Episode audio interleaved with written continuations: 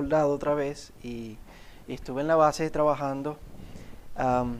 y un medio, uno, uno, de los días, creo que fue el lunes, un mediodía salí a almorzar con algunos de los, con varios de los soldados y uno de ellos nos recomendó que fuéramos a un restaurante mexicano. Y de camino, otro soldado puertorriqueño me dice, esto a mí no me huele bien. Me dice, ¿de cuándo acá tú has ido a un restaurante mexicano recomendado por un gringo? Por un americano, por un gringo. Porque, eh, porque el, soldado que nos lo recomendó ir, pues era americano. Así que antes de llegar, íbamos de camino, abrimos Google Maps y nos pusimos a ver eh, cuáles eran los reviews, cuáles eran las opiniones de este sitio. Y, gloria a Dios tenía 4.2 estrellas. Y dijimos, ok, podemos ir. Ah, y la realidad es que la, la, comida no estuvo, no estuvo mal, no estuvo mal. La mía, la mía estuvo picosa, pero Eso ya es cuestión de opinión, ¿verdad?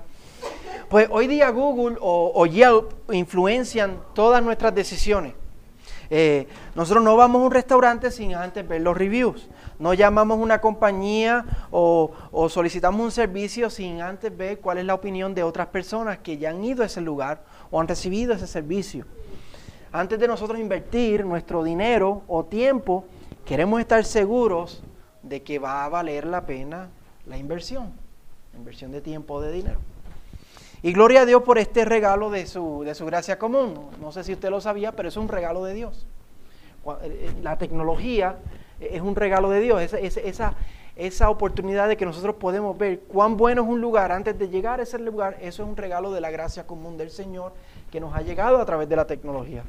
Claro que igual que todo podemos usarlo mal, podemos abusar de la tecnología, pero tiene sus, sus bendiciones. Ah, Ahora, ¿qué tal cuando estamos buscando una iglesia? No tan solo cuando estamos buscando restaurantes, cuando estamos buscando eh, un lugar de servicio o ir a una tienda. ¿Qué tal cuando estamos buscando una iglesia? ¿Qué buscamos en una iglesia?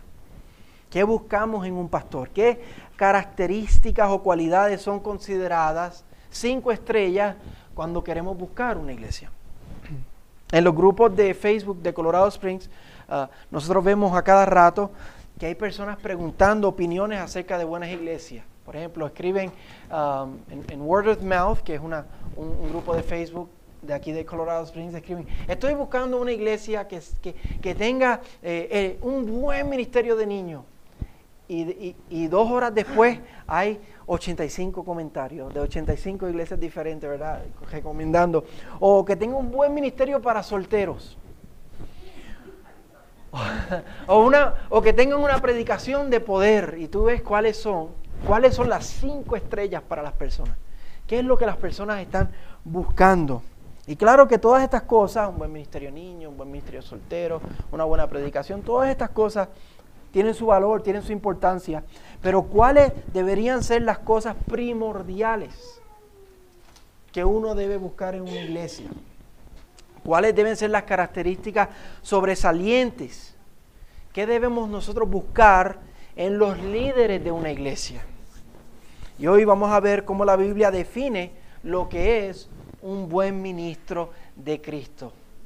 No cuál es la opinión de las personas de lo que es un buen ministro, cuál es la opinión de la palabra de Dios de lo que es un buen ministro de Cristo Jesús. La semana pasada vimos el, capítulo, los versículos 1 al 5 del capítulo 4. Miren lo que decía el versículo 1 de la semana pasada. El Espíritu dice claramente que en los últimos tiempos algunos se apartarán de la fe prestando atención a espíritus engañadores y a doctrinas de demonios. Eh, y lo que pasó fue que esto, esto se materializó, se hizo una realidad en la iglesia de Éfeso. La iglesia de Éfeso se volvió un caos porque habían doctrinas de demonios que se habían metido a la iglesia. Y habían líderes de la iglesia que, estaban enseñando eso y la iglesia se volvió un salpa afuera, un caos. Y por eso Pablo envía a Timoteo a corregir esto. En el capítulo 1, versículo 3, Pablo dice a Timoteo, tal como te rogué al salir para Macedonia, que te quedaras en Éfeso para que instruyeras a algunos que no enseñaran doctrinas extrañas. Esa es la misión, la misión de Timoteo. Esa es la razón por la cual Pablo lo envió. Y no solo lo envió, literalmente lo comisionó. Miren el versículo 18 del capítulo 1. Esta comisión te confío, hijo Timoteo. ¿Cuál comisión? Que fuera allá y rescatara esta iglesia que estaba influenciada por tanta doctrina de demonios, donde líderes eh, estaban enseñando cosas extrañas. ¿Eso es una tarea fácil o difícil? Póngase usted a pensar. Es una iglesia ya establecida, donde ya hay líderes amados y queridos, pastores amados y queridos, que ya con sus falsas enseñanzas han empezado a influenciar personas. Y aquí llega Timoteo con la misión de detener todo y empezar a corregir las cosas. Una persona de afuera, algo difícil. Una comisión seria y difícil. Y por esto Pablo tiene que animar a Timoteo. Por eso no solo lo envía, como le dijo en el 1.3, sino que Pablo le envía esta carta con direcciones adicionales y con motivación y aliento. Parece ya, Timoteo lleva algunas semanas o algunos meses ya en la tarea y Pablo sabe lo difícil que es y le envía una carta para animarlo, para mantenerlo con su confianza puesta en el Señor y para decirle cuáles eran las cosas primordiales que él tenía que hacer. Y en el pasaje de hoy, Pablo anima directamente a Timoteo para que él sea un buen ministro de Cristo Jesús. Pablo está animando a Timoteo para que él sea un buen ministro de Cristo Jesús. Porque una de las cosas que él fue a hacer a Éfeso fue a ordenar a pastores y a ordenar a diáconos, a sacar a algunos que ya Pablo había sacado, eso lo vimos en el 1.20, pero sacar a otros y ordenar a ministros capaces, a buenos ministros de Cristo Jesús. Y por eso en el capítulo 3 Pablo le da a Timoteo cuáles son las características de un pastor y cuáles son las características de un diácono. Y en las palabras de aliento a Timoteo hoy vamos a ver que Pablo define lo que es un buen ministro de, de Cristo Jesús. Miren cómo lo dice en el versículo 1 del capítulo 4. Versículo 1, no, perdón, el versículo 6. Dice, al señalar, al señalar estas cosas, al señalar estas cosas a los hermanos, serás un buen ministro de Cristo Jesús. Mira cómo lo describe, nutrido con las palabras de la fe y de la buena doctrina que tú has seguido.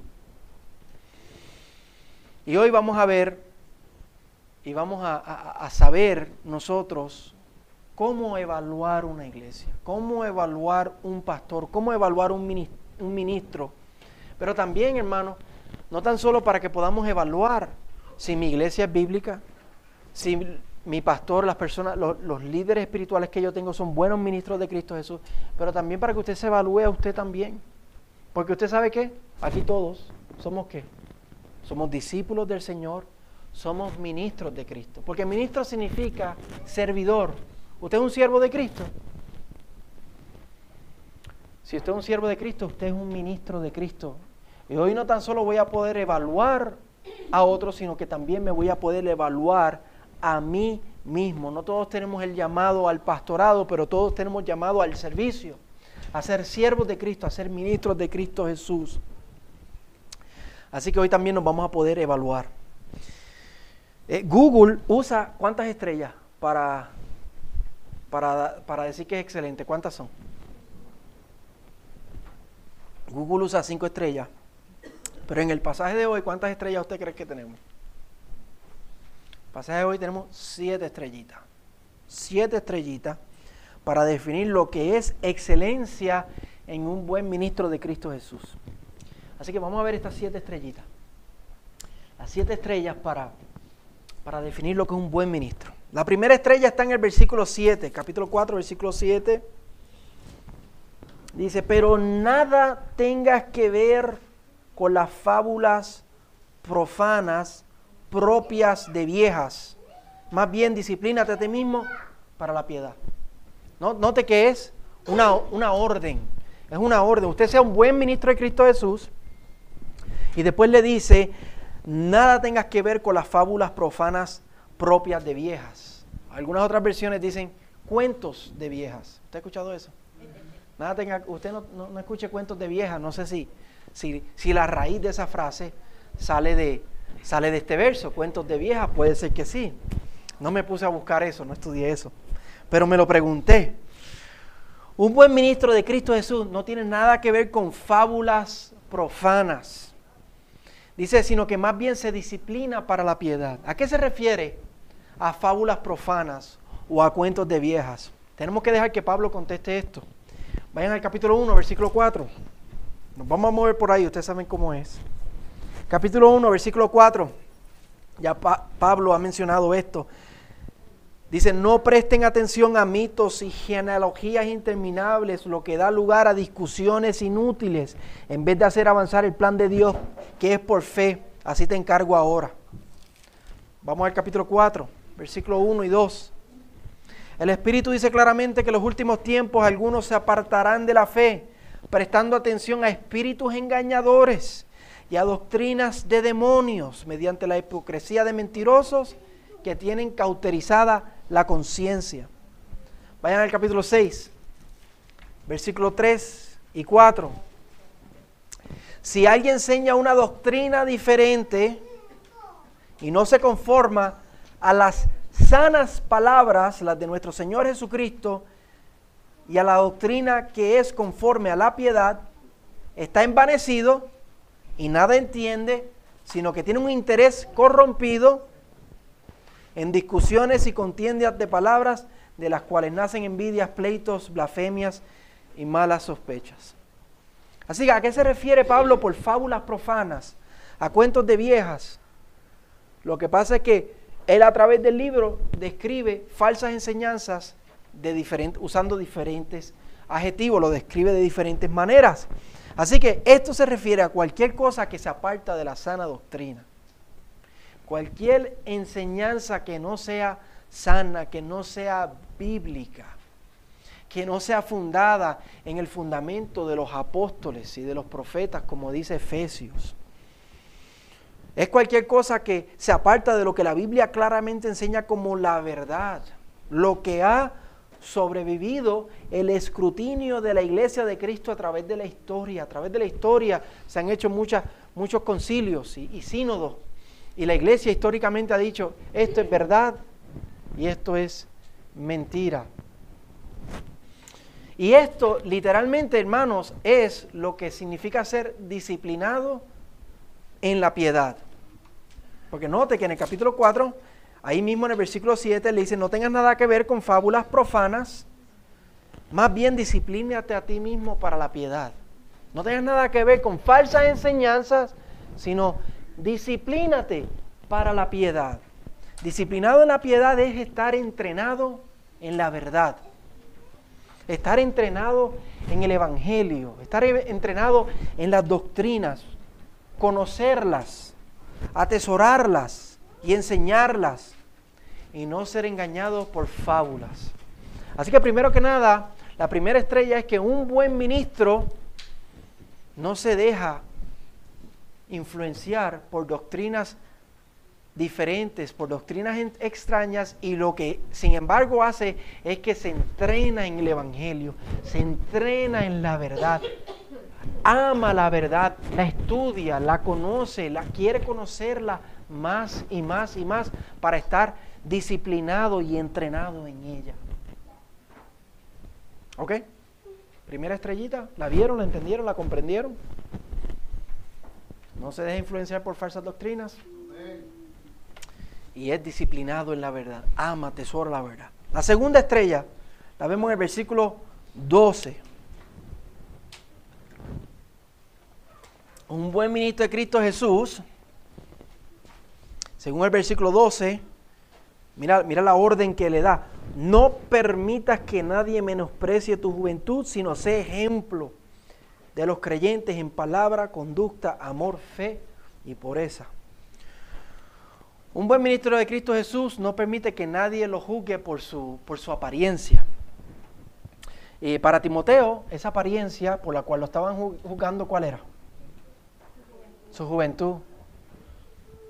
Eh, yo recuerdo que a mí me juzgaron a mí por mi juventud. En algún momento. Ya no soy tan joven, ¿verdad? ¿Usted sabe quién me juzgó, me juzgó a mí por mi juventud? Mire para atrás. Mire para aquella esquina allí, mire para aquella esquina. I love you, Lester. Pero no sé si ustedes han escuchado, pero él comparte que cuando él vino a la iglesia, él se imaginaba que iba a encontrarse eh, un pastor y, en, su, eh, en su mente, en su mente, ¿verdad? Eh, un pastor pues iba a tener más años y se encontró al chavito este. Mira, ¿eh? Y quizás eso le pasó a muchos de ustedes. Usted venía a la iglesia y pensaba que se iba a encontrar, ¿verdad? Una persona con, más edad, pero esto, esto fue lo que le tocó, ¿ok? No me juzgue por mi apariencia. Pero ya no estoy tan joven, me recuerda a mi esposa. Pueden haber otras razones de apariencia. Podemos juzgar a un ministro eh, por ser muy viejo. Puede ser para el otro lado. Por falta de elocuencia, por su acento, por la manera en que habla, por porque es puertorriqueño. Puede ser porque no fue formado en un seminario de renombre. A, lo mejor no se graduó de un seminario muy conocido. Pero eso, eso lo califico porque no es que un, ministro tiene que tener estudios de seminario, pero un ministro tiene que ser disciplinado en la piedad. Así que es, importancia, es importante que un ministro tenga formación Ahora, que esa formación sea de este seminario, este seminario, eso no es lo que la Biblia dice. Puede ser ah, que sea de, cierto país o de otro país. Pero lo que Pablo dice es que un ministro no debe ser juzgado por su apariencia, sino tiene que sí ser juzgado por otra cosa, por una cosa más objetiva, por una cosa más bíblica. Y él lo dice ahí mismo, en el versículo no permitas que nadie menosprecie tu juventud, sino sé ejemplo de los creyentes. ¿Cómo tú valoras un ministro no por su apariencia, sino por su ejemplo? Sí hay que juzgarlos, hermanos, sí.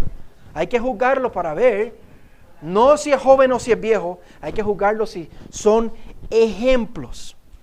Y dice ejemplo a otros en palabra, en conducta, en fe, en pureza y en amor. Primero que nada, en palabra, su manera de enseñar.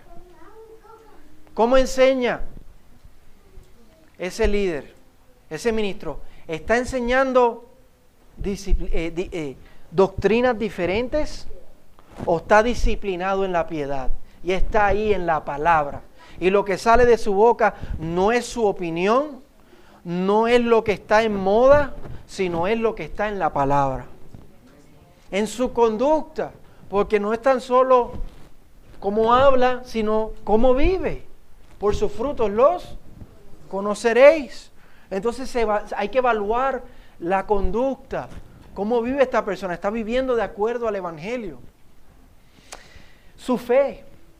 ¿Cómo, cómo vive esta persona cuando está pasando por momentos difíciles? ¿Todavía mantiene su fe puesta en el Señor cuando está pasando por la prueba? ¿Cuando está pasando por el fuego?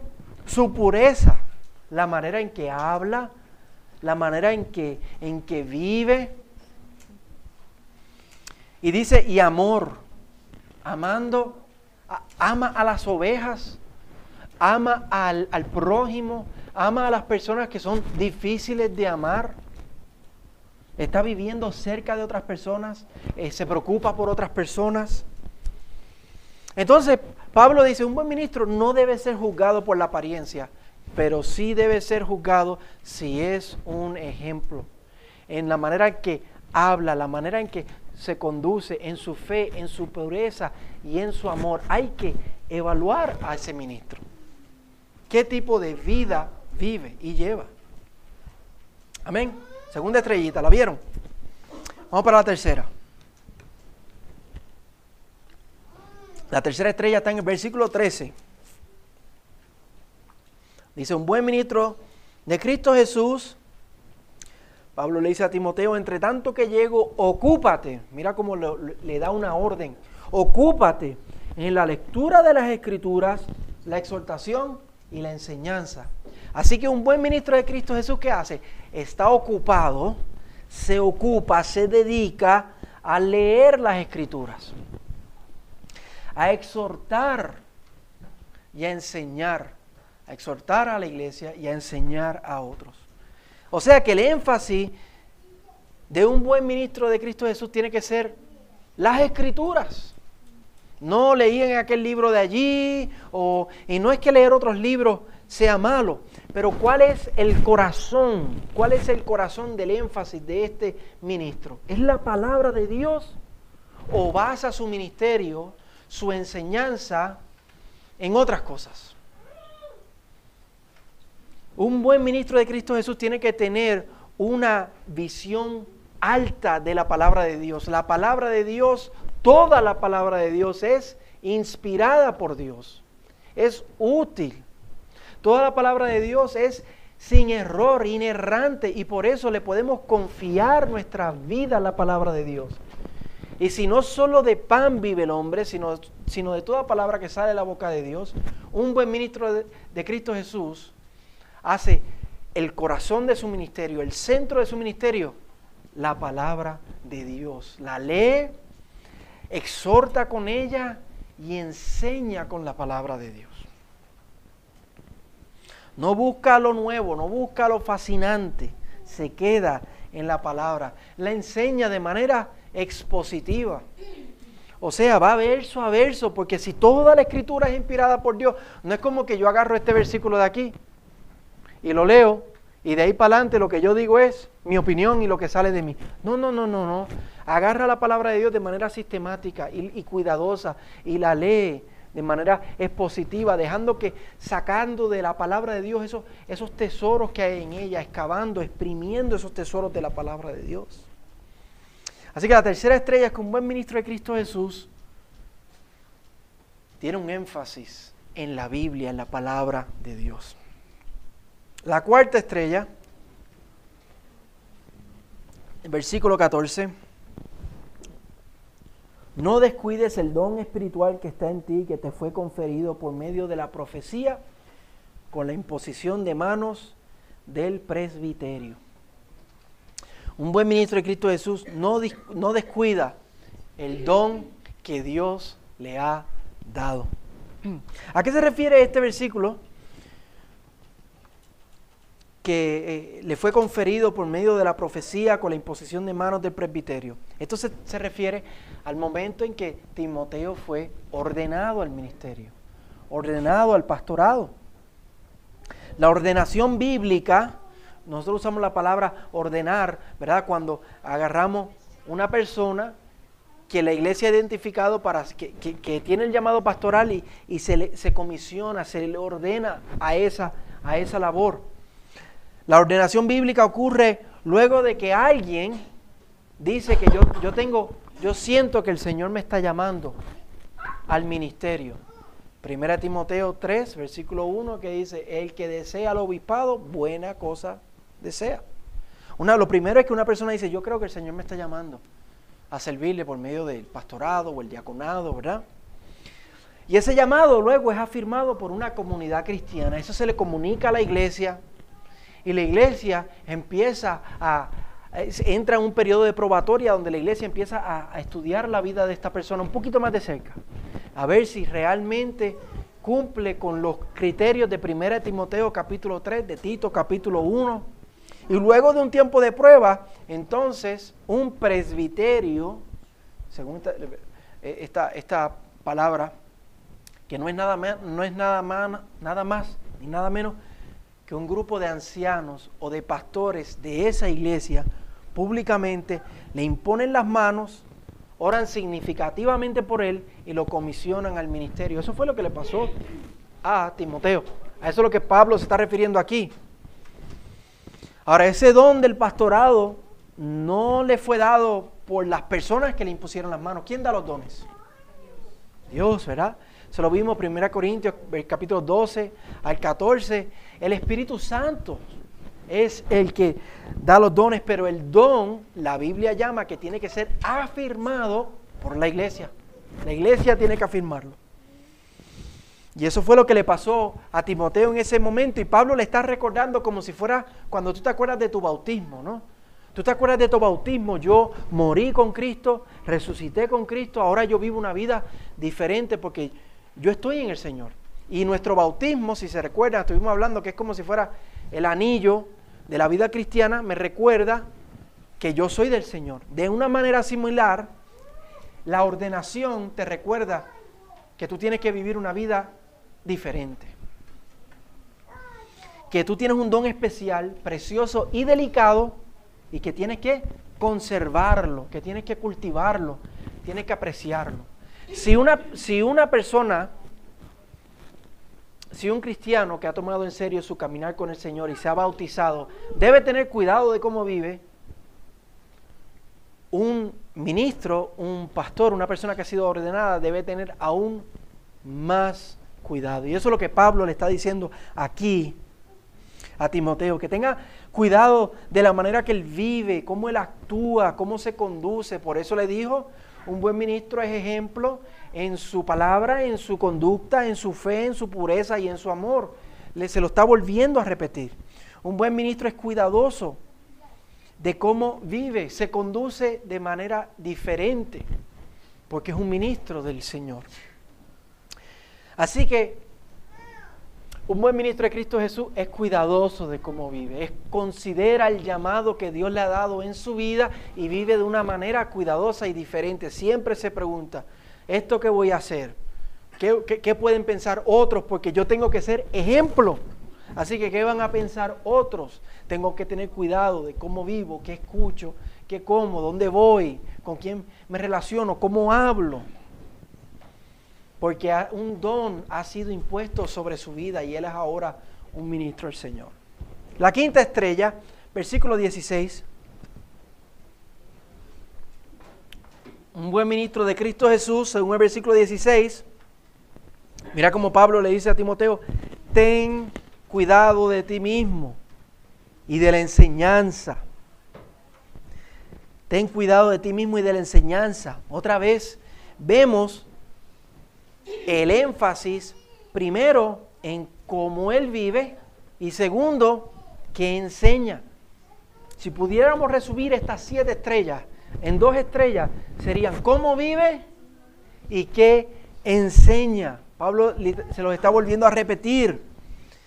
Un ministro tiene cuidado de que solo enseña sana doctrina.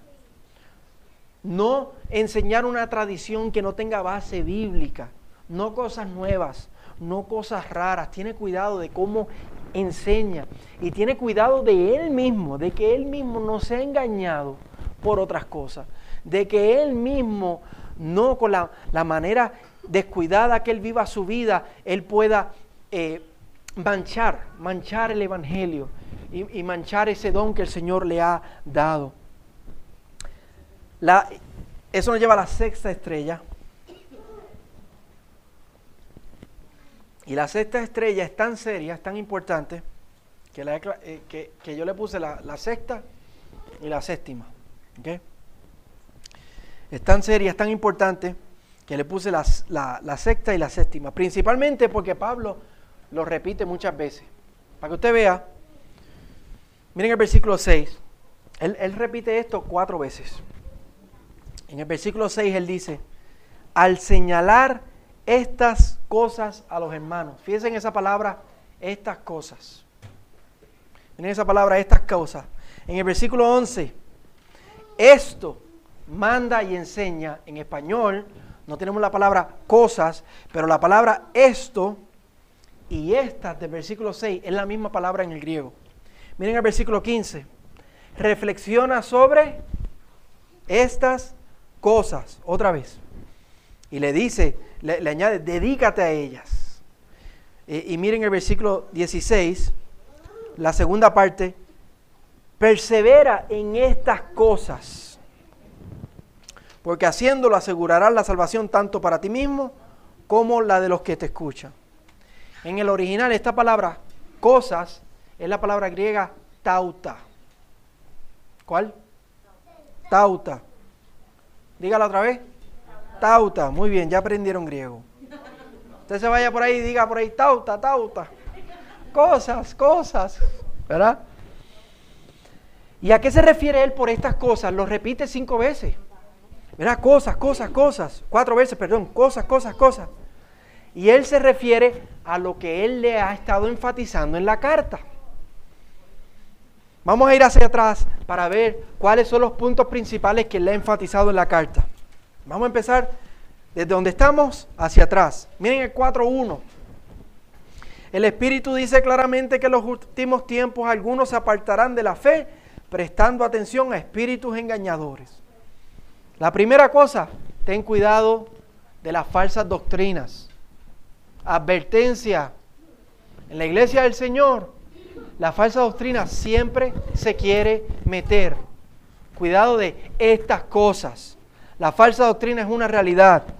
Segundo, que el Evangelio es la fuente de, es la, fuente de la vida y de la santidad y del todo de la iglesia. Miren el capítulo 3, versículo 16.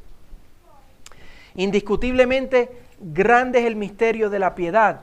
Él, Jesucristo, fue manifestado en carne vindicado en el Espíritu, contemplado por ángeles, proclamado entre las naciones, creído en el mundo y recibido arriba en gloria. Él le resume el Evangelio a Timoteo, Timoteo y le dice, ese es el misterio de la piedad. Ahí está el corazón de la iglesia. Para la iglesia tener vigor, para la iglesia tener estabilidad, necesita mantener sus ojos puestos en el Evangelio de Jesucristo. Él se hizo carne. Él vivió la vida perfecta que nosotros no podemos vivir. Él murió la muerte que nosotros merecemos morir. Y ahora nosotros por medio de la fe tenemos vida eterna. Ese tiene que ser el énfasis, el corazón de la iglesia. También otras cosas, le habla de características de pastores y de diáconos. Capítulo 3, versículo 1, palabra fiel es esta, si alguien aspira al cargo de obispo, buena obra desea hacer. Versículo 8. De la misma manera también los diáconos deben ser dignos. Habla de, de cuáles deben ser las características de los ministros. Esas son las cosas que, que él habla. Otras cosas, cómo se debe comportar miembros de la iglesia. Mire capítulo 2, versículo 8. De la misma eh, por tanto, quiero que en todo lugar los hombres oren levantando manos santas. Hombres levantando manos santas sin ira ni discusiones. Y a las mujeres, el versículo eh, siguiente, asimismo que las mujeres se vistan con ropa decorosa, con pudor y modestia, y no con peinados ostentosos, sino con buenas obras, como corresponde a las mujeres que profesan la piedad. Otra cosa que él enfatiza, versículo 1, capítulo 2. Exhorto pues ante todo que se hagan plegarias, oraciones, peticiones y acciones de gracias por todos los hombres. Enfatiza cómo debemos vivir, cómo debemos orar, cuál debe ser nuestra, nuestra actitud con las personas de afuera. Y uno más, capítulo 1, versículo 15, palabra fiel y digna de ser aceptada por todos. Cristo Jesús vino al mundo para salvar a los pecadores, entre los cuales yo soy el primero. Saber que somos pecadores, que hemos sido salvados por la gracia del Señor. Un buen ministro enfatiza en esas cosas. Enfatiza en las enseñanzas básicas del Evangelio. Miren cómo dice, vayan otra vez al capítulo 4. El versículo 6 dice, al señalar estas cosas, un buen ministro señala estas cosas. Aunque confronten, aunque sean difíciles, pero las señala. Versículo 11, esto manda y enseña, las manda. No las trata como alternativas, no son cosas que, ay, pues si yo quiero las hago y si no, no, las manda, pero no tampoco las impone de manera que las personas no la entienden, sino que las enseña, las muestra por la palabra de Dios. Un ejemplo de eso, cuando vimos en el capítulo 2, versículo 9 al 15, acerca de la enseñanza de que la mujer no debe enseñar en la iglesia, no simplemente dijimos, las mujeres tienen que estar, mira, calladitas porque se ven más bonitas. Eso fue lo que dijimos aquí. No, lo enseñamos. Con cuidado, con cuidado lo enseñamos para que viéramos cómo la Biblia lo enseña, a qué es lo que se refiere y cómo lo establece. Lo mandamos y lo enseñamos. Ah, versículo 15. Reflexiona sobre estas cosas, dedícate a ellas. Un buen ministro, él mismo en su tiempo, en su tiempo libre, quiere entender mejor estas cosas. ¿Usted, usted sabe cuánto me tomó a mí trabajo esa semana para yo enseñar con cuidado la enseñanza acerca de que la mujer no debe enseñar la iglesia? Eso me tomó bastante. Me tuve que, tuve que reflexionar sobre ella, dedicarme a ella, para poder enseñársela de manera a ustedes, para que usted vea que no es, no es simplemente hay algo machista, cultural que la Biblia enseña, sino nos tomamos el cuidado de ver por qué la Biblia lo enseña y por qué nosotros lo seguimos. Hay que reflexionar, hay que dedicarse a estas cosas.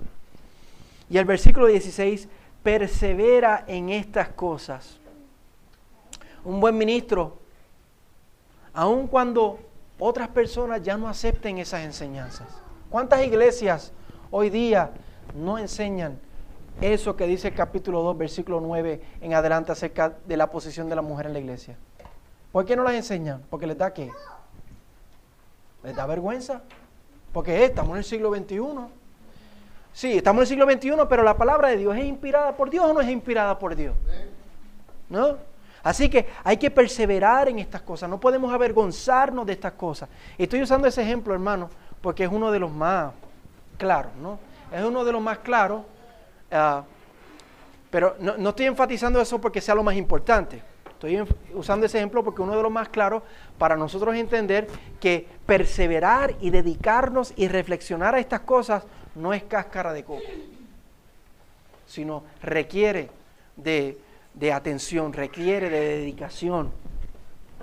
Un buen ministro solo hace iglesia enseñando estas cosas, no enseñando otras cosas, no enseñando su opinión o como mejor le parece.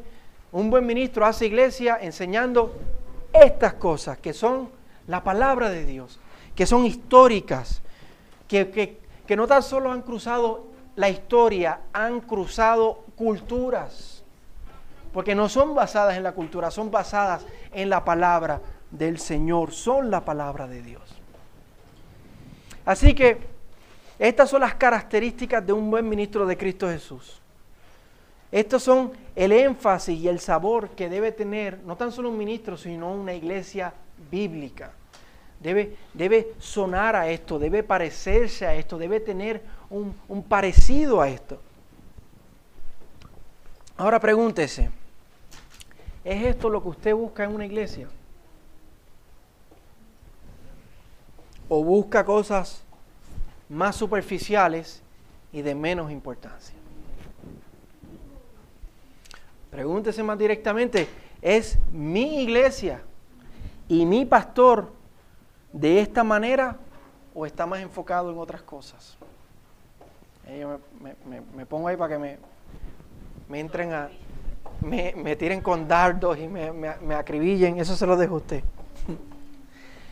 Pero no tan solo mi iglesia y mi pastor, ¿qué tal su vida personal? Dijimos que usted, si usted es un hijo de Dios, nacido de nuevo, siervo de Jesucristo, discípulo de Cristo, usted es un ministro. Y eso no significa, ¿verdad?, que usted sea llamado al pastorado, pero en general, estas cosas que hemos hablado en general, que lo que yo enseño y la manera que yo vivo mi vida es lo que la palabra describe como un buen ministro de Cristo Jesús. Ahora, ahora soy yo el que lo... Ustedes primero me están acribillando a mí, ahora yo los miro a ustedes. Mm, mm, mm, Usted es un buen ministro de Cristo Jesús. ¿Qué tal su vida personal? Estas características están presentes en su vida de manera general. Estás, estás trabajando para que estas cosas te definan y crezcan en tu vida, la manera que vives, tu aprecio por la palabra, estás disciplinado en la piedad. Diariamente buscas que lo que te defina sea la palabra del Señor y menos lo que dice el mundo. ¿Cuántas estrellas usted se daría en esta mañana? ¿Cuántas estrellas le daría a su pastor? ¿Cuántas estrellas le daría a su iglesia? Según el criterio de la palabra de Dios. Y ya para terminar, quiero que veamos un, tesoro escondido en estos versos. Una motivación que debe distinguir a cada ministro, a cada pastor, a cada iglesia, a cada creyente del Señor, a cada discípulo de Cristo. Miren el versículo 10. Porque por esto trabajamos y nos esforzamos. O sea, por esto yo hago lo que esas siete estrellas decían. Por esto trabajamos y nos esforzamos porque hemos puesto nuestra esperanza en el Dios vivo, que es el Salvador de todos los hombres, especialmente de los creyentes. ¿Por qué hacemos lo que hacemos? ¿Por qué vivimos como vivimos? ¿Por qué enseñamos lo que enseñamos? ¿Por qué nos exponemos a la crítica del mundo por ser anticuados y por ser retrógradas y por seguir un libro viejo que el mundo llama que son cuentos de vieja? ¿Sí o no? ¿Por qué? Porque nuestra esperanza está puesta en el Dios vivo. ¿Dónde está su tesoro, hermano? ¿Dónde usted tiene puestos sus ojos? Si tenemos tesoros terrenales, no tenemos nuestra esperanza puesta en el Dios vivo. Pero si tenemos nuestros tesoros en el cielo, nuestra esperanza está puesta en el Dios vivo. Y por eso nuestra herencia, como dice Primera de Pedro en el capítulo 1, es incorruptible. Nada lo puede marchitar, nada lo puede tocar, nada lo puede dañar. Que nuestra esperanza no esté puesta en el mundo, hermano, esté puesta en el Dios vivo. Porque como dice ahí, Cristo es...